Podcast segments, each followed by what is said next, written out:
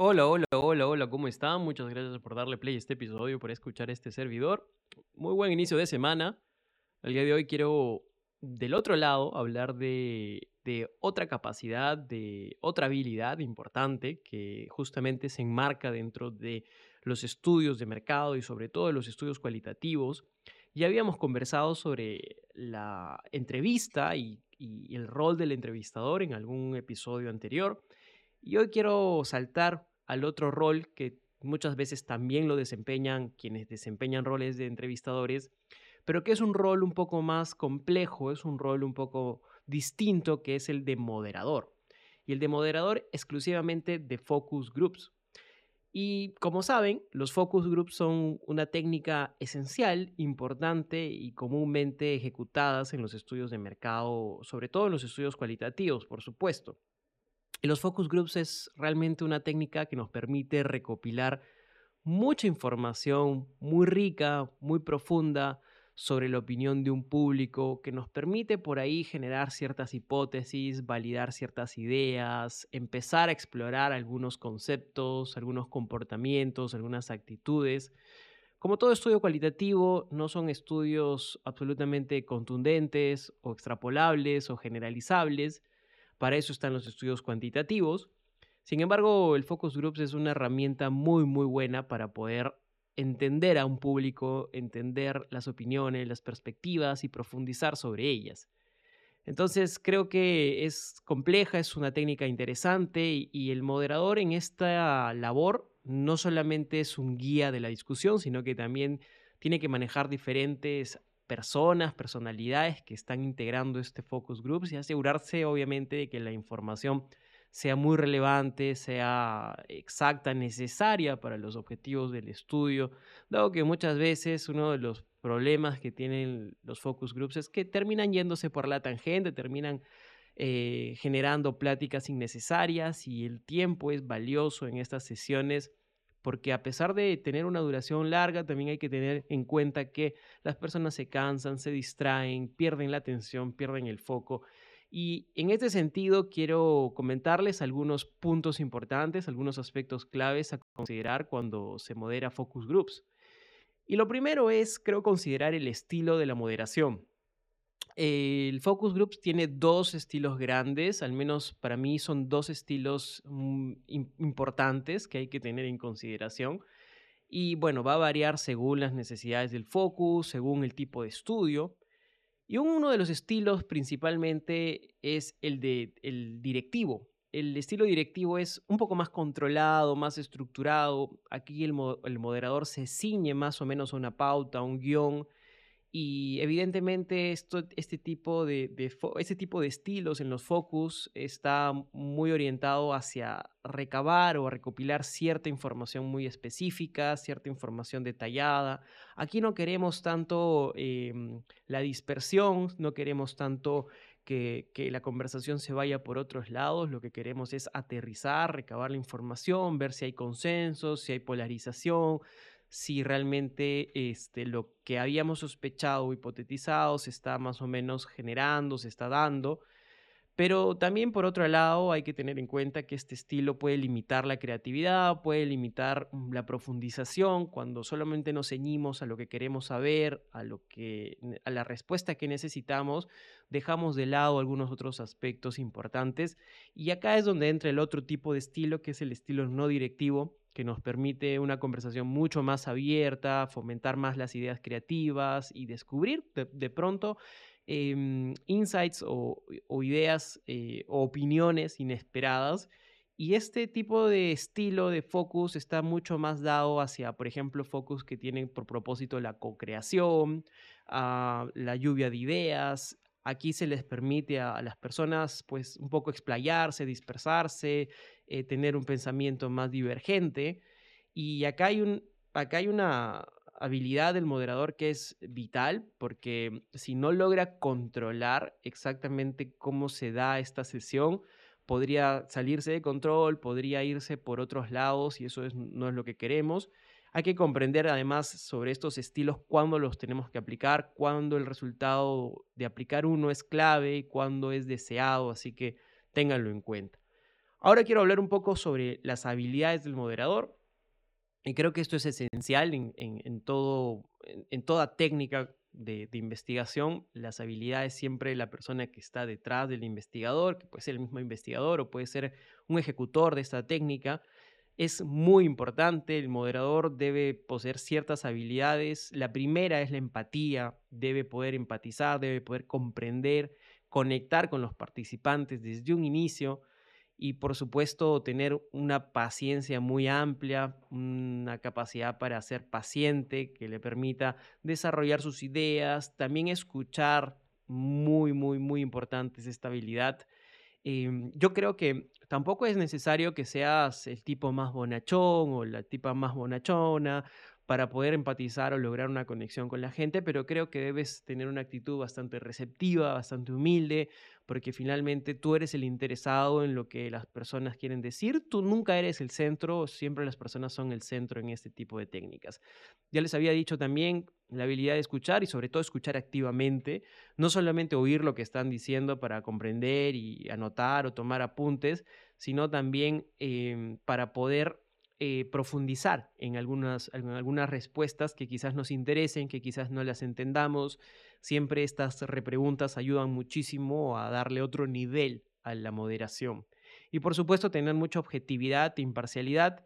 Esto es necesario para mantener un terreno equilibrado. Imaginemos que hay un, un, focus donde hay una polarización, hay un grupo que está a favor, otro en contra.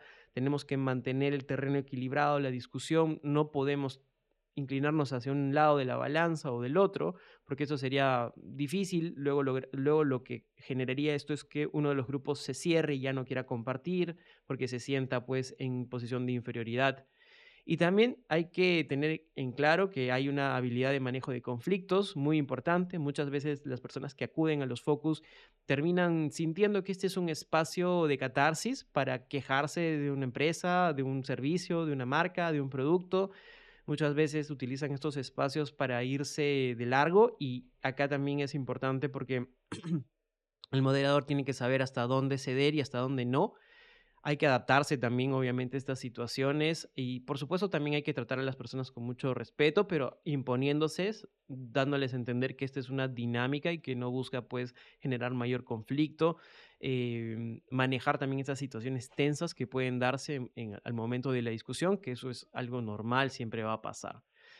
Y frente a todo esto, pues los focus siempre nos traen desafíos, siempre moderar un focus es un desafío interesante. Cuando ya tienes mucha experiencia, cada vez se hace mucho más manejable, pero no deja de sorprenderte, no deja de haber desafíos que hay que, que, que resolver. Entonces, este, creo que en ese sentido los focus son desafiantes. Y aquí pueden haber participantes, por ejemplo, que sean de carácter dominante. Eso es uno de los primeros desafíos, que intenten controlar la conversación, que intenten tomar posesión de la conversación y liderazgo, pero un liderazgo controlador y otros que por otro lado sean reacios a participar, que suele suceder, personas que se cierran, que no quieren hablar, a pesar de que mostraron interés en participar, luego no hablan, no participan y no aportan al, al, grupo.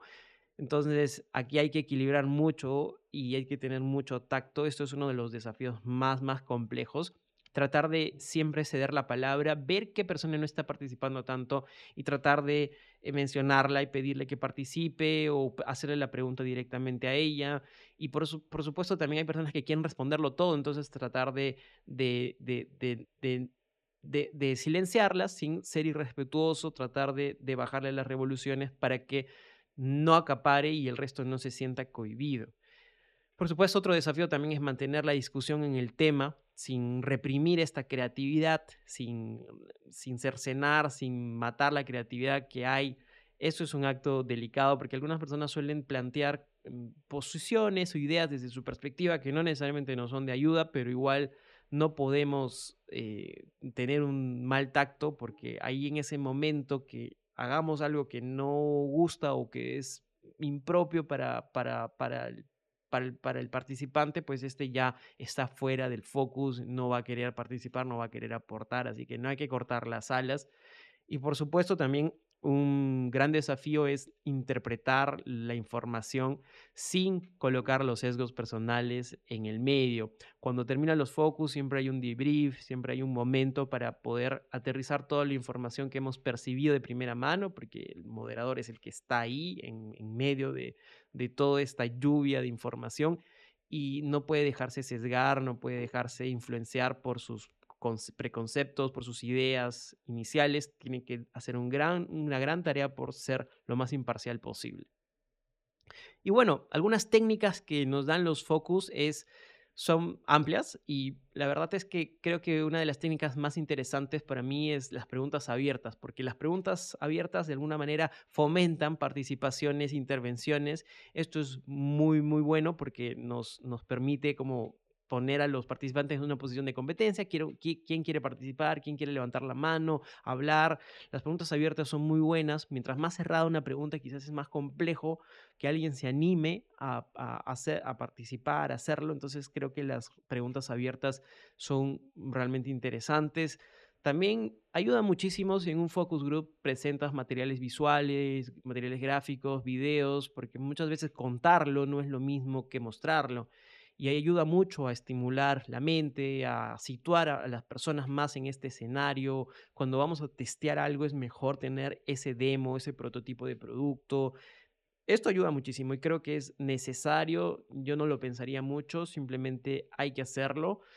También la técnica del silencio es otra técnica interesante. Y acá, para explicarles un poco de qué se trata, acá el moderador espera pacientemente una respuesta y este silencio de alguna forma puede ser muy poderoso para alentar a participantes que están callados, porque la sensación de presión que se genera en ese momento, esa, esa tensión, anima a algunos participantes a hablar. Muchas veces el moderador acapara, no quiere silencios, no quiere estos momentos incómodos, sigue rellenando de información o, de refuerzos y esto creo que no es bueno. Sobre todo un moderador principiante suele caer mucho en, estas, en estos, eh, digamos, pequeños errores.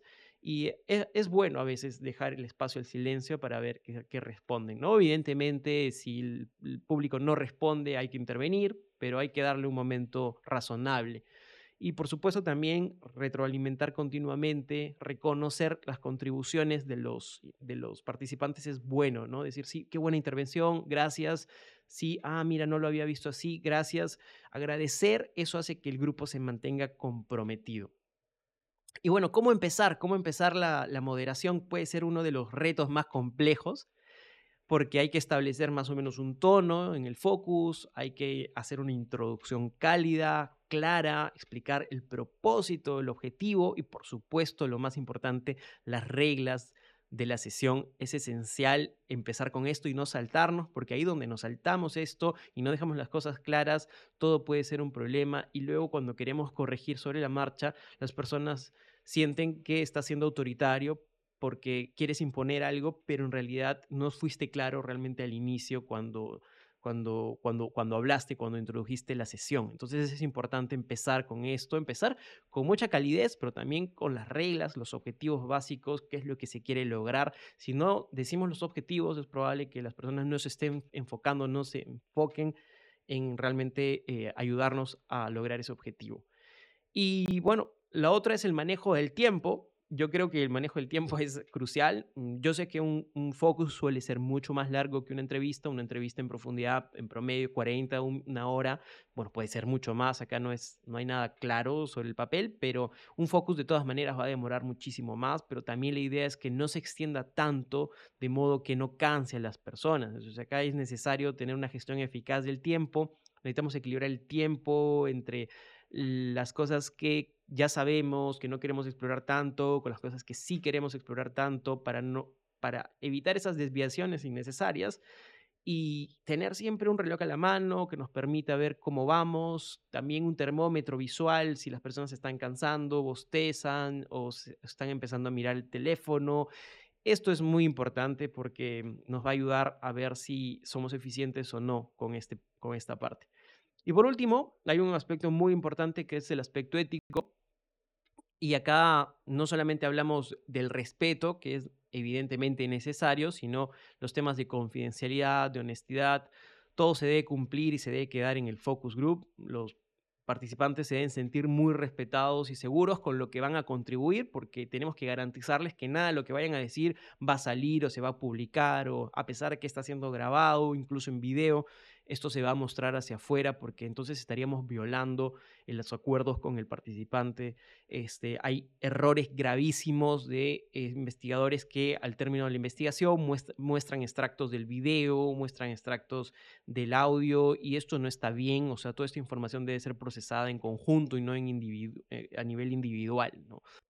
Y bueno, nada, eso es en realidad creo que algunos puntos clave que quería tocar para no hacer muy largo este podcast, porque sé que la atención es compleja y el tiempo también. Así que nada, solamente decirles que moderar un focus groups es, es realmente un arte, es una ciencia.